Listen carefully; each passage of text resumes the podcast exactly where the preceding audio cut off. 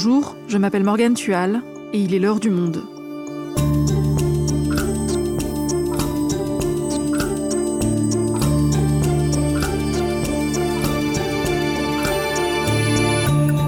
Aujourd'hui, que contient le troisième et dernier volet du sixième rapport du GIEC ce groupe international d'experts sur le climat avait déjà dressé un constat catastrophique dans les deux premiers volets.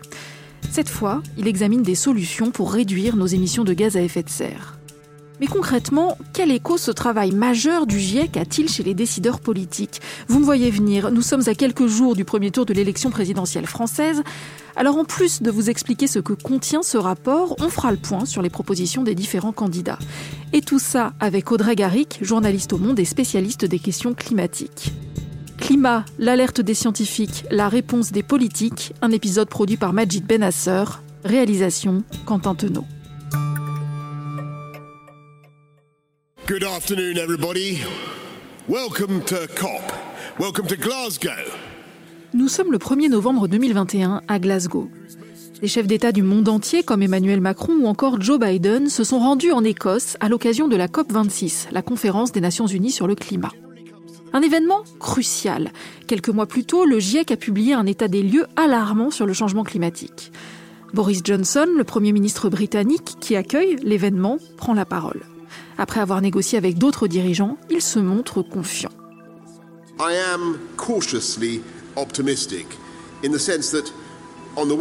Je suis prudemment optimiste. Comme je l'ai expliqué à certains d'entre vous dans l'avion vers le G20 de Rome, s'il s'agissait d'un match de football, l'humanité serait en train de perdre 5 buts à 1 face au réchauffement climatique. Cependant, après avoir discuté pendant deux jours avec près de 120 dirigeants venus du monde entier, je peux vous dire que nous avons marqué un but ou deux. Je pense que nous allons pouvoir aller chercher les prolongations, car il ne fait aucun doute que nous progressons.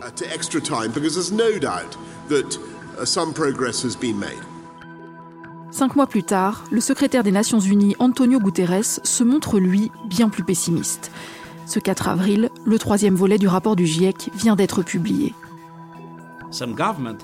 Certains dirigeants politiques et chefs d'entreprise disent une chose, mais en font une autre. En d'autres termes, ils mentent. Et l'issue sera catastrophique. Il y a urgence climatique.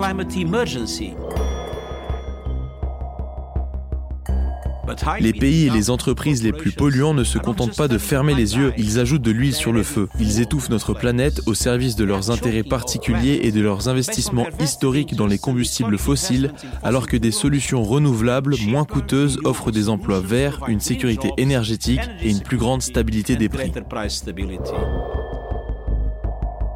Nous avons quitté la COP26 à Glasgow en arborant un optimisme naïf fondé sur des nouvelles promesses et de nouveaux engagements.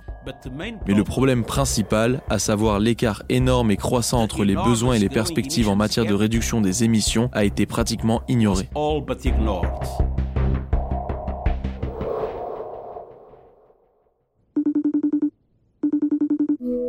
Bonjour Audrey, est-ce que tu m'entends bien?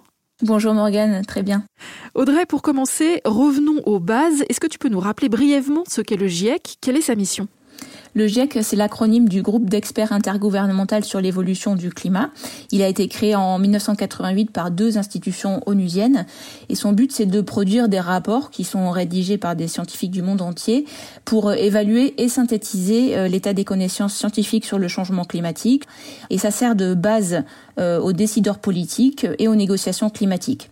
Et pour l'instant, le GIEC a produit cinq rapports. Là, donc, on est en train de parler du sixième rapport d'évaluation. À chaque fois, ils sont divisés en trois Il faut aussi noter que le GIEC a une organisation qui est assez unique, euh, qui mêle scientifique et politique.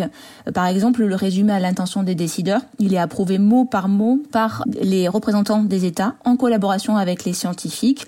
Et l'idée, c'était que les gouvernements endossent les conclusions du GIEC et puissent pas se défausser. Donc le GIEC a sorti lundi 4 avril le troisième et dernier volet de son sixième rapport. Il est donc consacré aux solutions pour réduire les émissions de gaz à effet de serre. Oui, c'est ça. Alors il dit que pour avoir une chance de limiter euh, le réchauffement à 1,5 degré ou 2 degrés, qui sont les deux objectifs de l'accord de Paris, euh, il faut que les émissions mondiales de gaz à effet de serre atteignent leur maximum en 2025, donc dans trois ans. Ensuite, l'idée serait de les réduire de 43% d'ici à 2030 par rapport à 2019 pour maintenir un degré 5 et de 27% pour maintenir à 2 degrés. Et donc euh, réaliser cet objectif, c'est forcément euh, très ambitieux. Il faudra d'abord réduire de manière substantielle, dit le GIEC, l'utilisation des combustibles fossiles, qui sont la première source de réchauffement. Donc il nous dit euh, que la consommation de, de, charbon, de pétrole et de gaz devra diminuer de 95%, 60%, 45%. Et le GIEC montre aussi que dans aucun scénario, on peut parvenir à la neutralité carbone sans l'aide des technologies de captage et stockage de CO2 ou d'autres technologies technologies qui permettent d'extraire le CO2 de l'atmosphère, comme en plantant des arbres ou avec, euh, avec des technologies particulières. Et pour parvenir à ces objectifs, je suppose, car ce n'est pas nouveau, qu'il faut intervenir dans tous les domaines. C'est ça, et on a des solutions dans tous les domaines euh, à des coûts raisonnables qui existent déjà, mais qu'il faut déployer euh, bien davantage. Euh, par exemple, dans les villes, les bâtiments doivent être rénovés de manière ambitieuse à un rythme accéléré. Il faut plus de transports en commun, non motorisés, des villes électrifiées et avoir plus d'espaces verts ou de lacs pour absorber le carbone. Dans l'industrie, euh, les solutions, c'est le fait d'avoir des processus de production qui sont transformés par un recours euh, accru euh, à l'électricité, à l'hydrogène ou encore aux technologies de captage et stockage du CO2, et aussi utiliser plus efficacement les matériaux, réutiliser, recycler davantage, minimiser les déchets. le GIEC parle aussi de l'agriculture avec la protection et la restauration des forêts ou des zones humides ou encore la baisse de la déforestation, mais il prévient que ces euh, mesures euh, d'atténuation dans ce secteur ne peuvent pas euh, compenser les réductions d'émissions qui sont nécessaires ailleurs et qui ne doivent pas être remises à plus tard. Et tout ça, évidemment, a un coût. Qu'est-ce que ça représente financièrement? C'est fait forcément très cher. Le, GIEC nous montre que pour limiter le réchauffement à moins de 2 degrés, les investissements annuels devront être 3 à 6 fois supérieurs que ce qu'ils sont actuellement entre 2020 et 2030. Donc euh, il va falloir accélérer et accélérer particulièrement vis-à-vis des pays en développement qui ne reçoivent pas assez d'argent. Les pays euh, développés euh, n'ont pas tenu leur promesse de mobiliser 100 milliards de dollars par an à destination des pays en développement. Donc plus on attend et plus ça va devenir difficile et cher aussi de réduire le réchauffement. Donc ce troisième volet détaille des solutions pour réduire les émissions de gaz à effet de serre. Et que disaient les deux volets précédents? Je me rappelle que l'un d'entre eux établissait un constat catastrophique. Oui, c'était le premier volet du sixième rapport qui a été publié en août 2021 euh, sur donc les bases physiques du changement climatique et il est complètement alarmant. Il montre à quel point l'humain est en train de bouleverser le climat dans chaque région du monde. Il y a l'élévation de la température de l'air, de l'océan, la fonte des glaciers, l'élévation du niveau de la mer. Tout ça, ça s'aggrave à un rythme euh, très très rapide et sans précédent depuis des millénaires ou des centaines de milliers d'années. Et c'est lié sans équivoque, nous dit le GIEC cette fois-ci, aux activités humaines et donc en particulier à la combustion d'énergie fossile, le charbon, le pétrole et le gaz. Chaque fraction de degré en plus compte parce que ça se traduit par des canicules, des incendies, des sécheresses, des pluies de plus en plus intenses. Donc il faut agir. Il y a certaines choses qu'on peut limiter comme les événements climatiques extrêmes, mais il y a d'autres événements maintenant qui sont irréversibles comme la montée des océans ou l'acidification des mers ou la fonte des glaces. Et dans ce rapport, euh, le GIEC parlait aussi pour la première fois de, points de bascule, euh, des seuils de rupture qui vont entraîner un effondrement du système, comme ça pourrait être le cas par exemple avec euh, l'effondrement des calottes glaciaires en Antarctique ou la mort des arbres en Amazonie par exemple. Et aujourd'hui, concrètement, on en est où de nos émissions par rapport à nos objectifs? Alors les émissions de gaz à effet de serre ne cessent d'augmenter. Elles euh, ont connu même euh, un rebond historique en 2021 parce qu'il y avait eu donc une baisse des émissions en 2020 en raison de la pandémie de Covid-19. Mais le rebond de 2021, c'était de plus 6% pour les émissions de CO2 liées à l'énergie et c'est le plus haut niveau jamais atteint. C'est là qu'on voit que le monde d'après qu'on avait imaginé euh, pendant le confinement n'existe pas vraiment, du moins pour les émissions. Et euh, ce qui est euh, encore plus inquiétant, c'est que si tous les pays mettent en œuvre leurs engagements climatiques qu'ils ont pris, notamment lors de la COP26 à Glasgow, les émissions de gaz à effet de serre elles vont encore augmenter de 14% euh, d'ici à 2030 par rapport à 2010, alors qu'on est censé les baisser de 45% sur la même période. Donc on se dirige vers un réchauffement de 2,7 degrés avec nos engagements et même de 3,2 degrés comme l'a dit le nouveau rapport du GIEC si on maintient les politiques actuelles. Donc tout ça, c'est ce qu'on pouvait lire dans le premier volet du rapport. Et le deuxième, il parlait de quoi? Alors le deuxième volet qui était paru euh, fin février, il montre comment le changement climatique a déjà entraîné des effets négatifs qui sont généralisés et des dégâts irréversibles sur euh, l'ensemble des sociétés, sur la nature. Il y a déjà entre 3,3 et 3,6 milliards d'humains qui sont touchés par euh, les effets du changement climatique et les premiers, bah, ce sont les plus pauvres, les plus vulnérables. Il faut s'adapter parce que là, le changement climatique, il est là, il va s'aggraver et on peut plus seulement réduire les émissions. Il faut bien sûr le faire, mais ce sera pas suffisant. Donc, euh, pour l'instant, le, le, GIEC euh, montre que les mesures d'adaptation sont insuffisantes parce qu'elles sont fragmentées ou à plus petite euh, échelle. Avec un, un réchauffement de 2 degrés, c'est entre 800 millions et 3 milliards de personnes qui pourraient connaître une pénurie chronique d'eau en raison des sécheresses et jusqu'à 4 milliards de personnes à 4 degrés. Et dans un scénario de 2 degrés, d'ici à 2050, 1,4 milliard d'enfants euh, seraient atteints de retard de croissance sévère en raison de la malnutrition en Afrique. Audrey, toi tu as vu les effets du réchauffement climatique lors de tes reportages un peu partout dans le monde. Qu'est-ce qui t'a particulièrement marqué? Ben, il, y en a pas mal. J'ai notamment été en Islande pour illustrer le premier volet du rapport du GIEC. Et là, j'ai vu des glaciers euh, majestueux qui reculaient. J'ai vu aussi un lac euh, qui s'appelle le lac Jökulsárlón. C'est juste sublime. En fait, c'est une grande étendue, un lagon euh, sur laquelle il y a des icebergs aux couleurs euh, irréelle de beauté, bleue, blanche.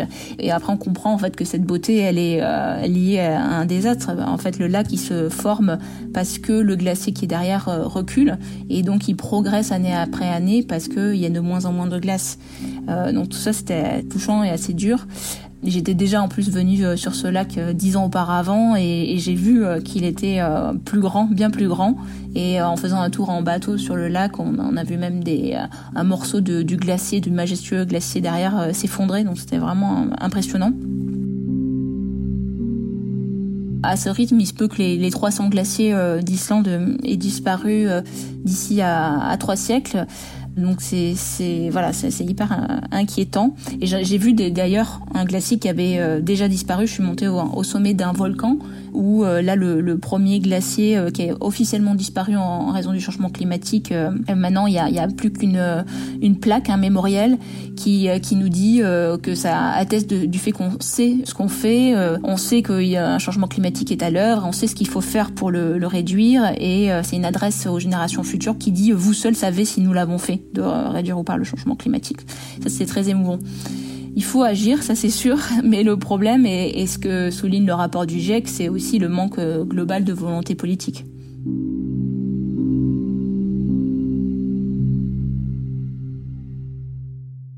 Audrey, nous sommes à quelques jours du premier tour de l'élection présidentielle. Quelle place le réchauffement climatique a-t-il eu dans cette campagne? Bah, globalement, euh, on en a très peu parlé euh, dans le, les discours des candidats et aussi dans les médias. Euh, le climat, c'est autour de 1 à 5% de la couverture médiatique des dernières semaines. Les candidats se sont très peu saisis en fait de cette question. Malgré tout, il y a certains euh, candidats qui ont davantage parlé d'écologie euh, que d'autres. Nous, on a mené en fait une étude des programmes sur le climat des candidats. On a appelé toutes euh, les équipes de campagne aussi, et en suivant également toutes les analyses faites par les ONG, les think tanks et les politologues sur ce sujet, on a vu en fait que c'est beaucoup plus à gauche chez certains candidats que le climat est traité et présent dans leur campagne qu'à droite. Il y a une ligne de fracture droite-gauche qui est assez euh, présente et bien plus présente qu'auparavant.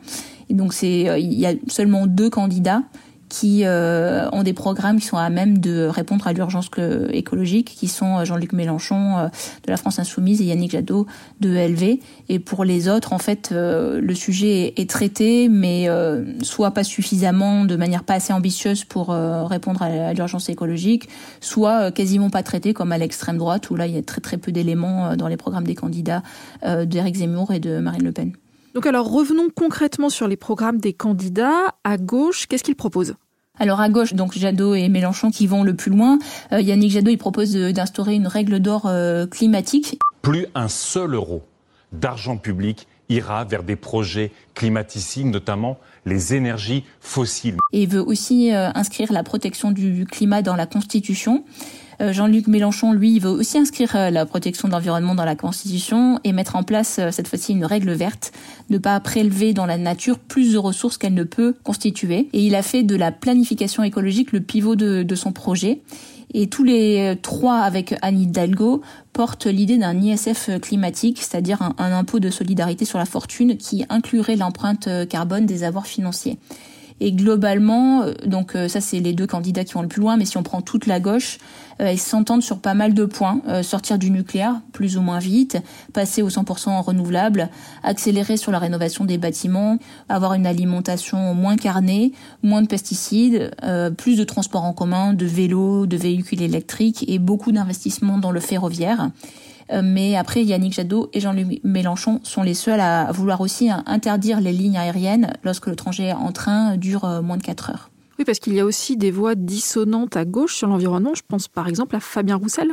Oui, tout à fait. Il a une position euh, qui, qui est un peu à part parce que euh, à la fois il se préoccupe euh, clairement d'environnement. Il a déclaré qu'il voulait une révolution écologique. Il défend la neutralité carbone en 2050. Il veut reprendre 90% des propositions de la Convention citoyenne pour le climat. Mais dans le même temps, il a tenu des propos assez ambigus et qui étaient plutôt un peu ce qu'on pourrait dire de, de la droite, avec le thème notamment de l'écologie punitive qu'il a beaucoup repris.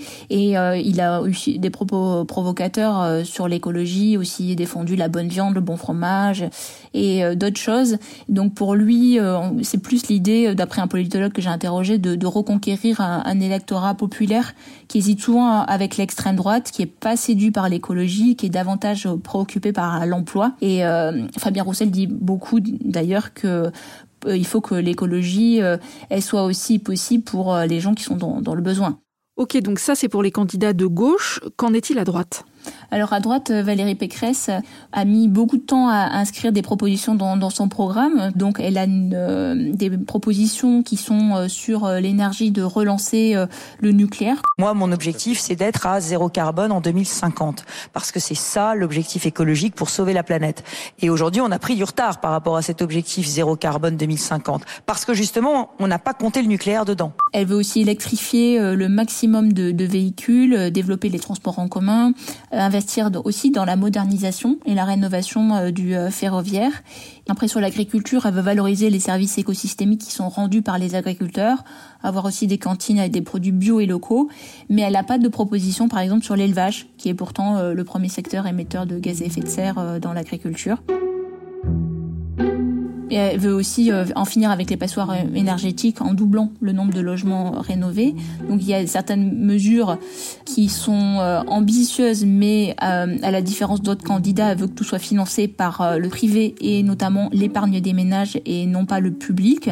Donc c'est là où ça peut, selon certains think tanks, poser des questions sur la faisabilité et l'acceptabilité de ces propositions.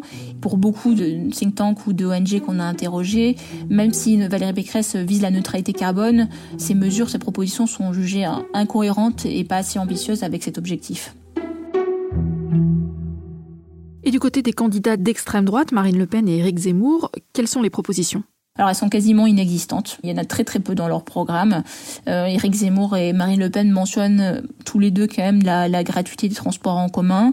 Marine Le Pen veut aussi mettre en place un plan de réhabilitation de, de l'habitat ancien et veut subventionner le remplacement des chaudières à fioul par des pompes à chaleur électrique. Mais ça fait partie des rares mesures concrètes qu'il propose pour euh, limiter les émissions de gaz à effet de serre.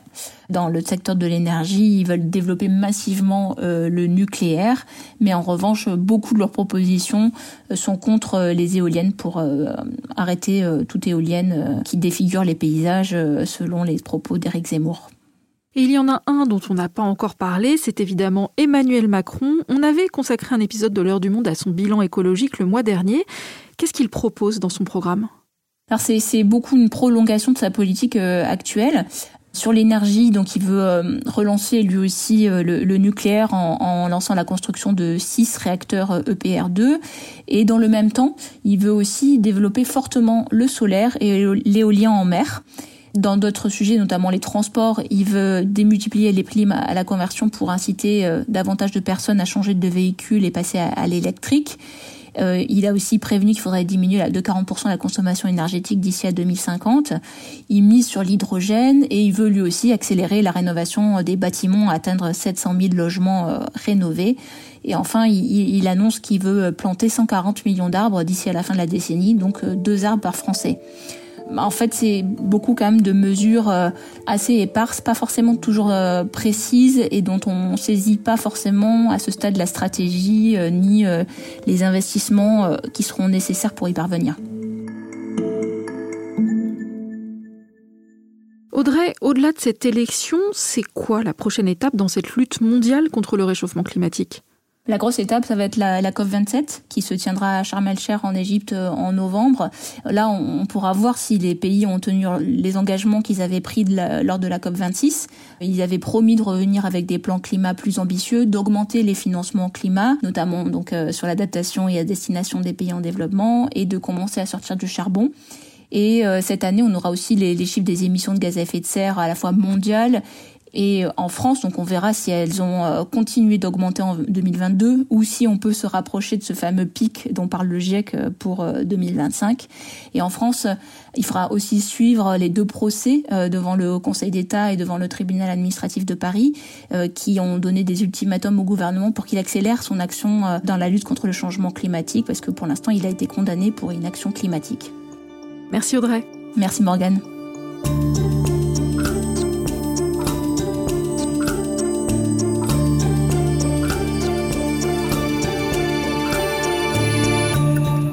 Pour décortiquer plus précisément encore les propositions des candidats à l'élection présidentielle sur l'environnement, mais aussi sur tous les autres sujets, je vous invite à découvrir notre comparateur de programmes en vous abonnant à notre site lemonde.fr. C'est la fin de l'heure du monde, le podcast quotidien d'actualité proposé par le journal Le Monde et Spotify. Pour ne rater aucun épisode, vous pouvez vous abonner gratuitement au podcast sur Spotify ou nous retrouver chaque jour sur le site et l'application lemonde.fr. Si vous avez des remarques, des suggestions, des critiques, n'hésitez pas à nous envoyer un email l'heure du monde @lemonde.fr. L'heure du monde est publiée tous les matins du lundi au vendredi. On se retrouve donc très vite. À bientôt.